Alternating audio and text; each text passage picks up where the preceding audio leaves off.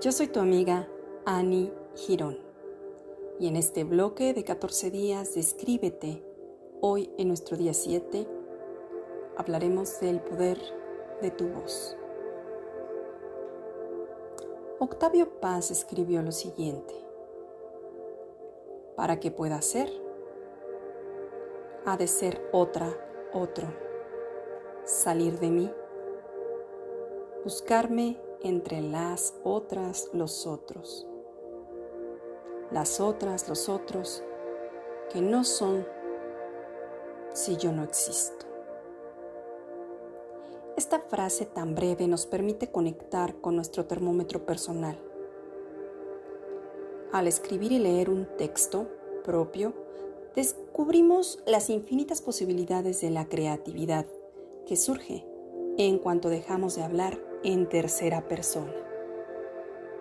Cuando paramos de justificar con mil y un pretextos las acciones y adquirimos la habilidad de decir lo que el cuerpo siente y sobre todo ir más allá, donde es nuestro corazón el que habla. Cuando lloramos, gritamos, nos enojamos, de inmediato cambiamos el tono de voz. Desde que tiembla, disminuye, o aumenta el volumen. Se acompaña de bajar la mirada, cerrar los ojos, etc.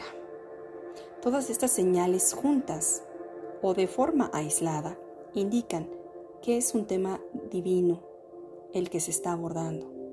O simplemente un tema tan arraigado, tan oscuro, que no deseamos que salga a la luz. Por eso el propósito principal de escribir memorias es revivir el pasado estando en el presente.